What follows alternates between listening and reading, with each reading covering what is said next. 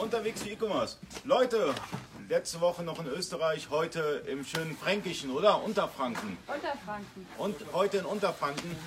Wir wechseln wieder das ERP-System, altes ERP-System gegen JTL und natürlich JTL WMS. Und was sehr wichtig ist bei der JTL WMS, die Lageroptimierung. Bedeutet, ähm, es muss alles Sinn machen im Lager. Das heißt, die Leute müssen nicht hin und her laufen, sondern die Schnelldreher nah am Packplatz.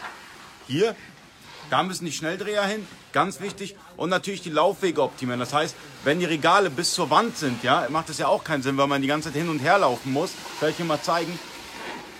Die Jungs räumen hier das Lager um, dann wird die JTL WMS implementiert und dann wechseln wir vom alten System zu JTL. Ich gebe euch noch ein paar Status-Updates diese Woche. Bis dahin.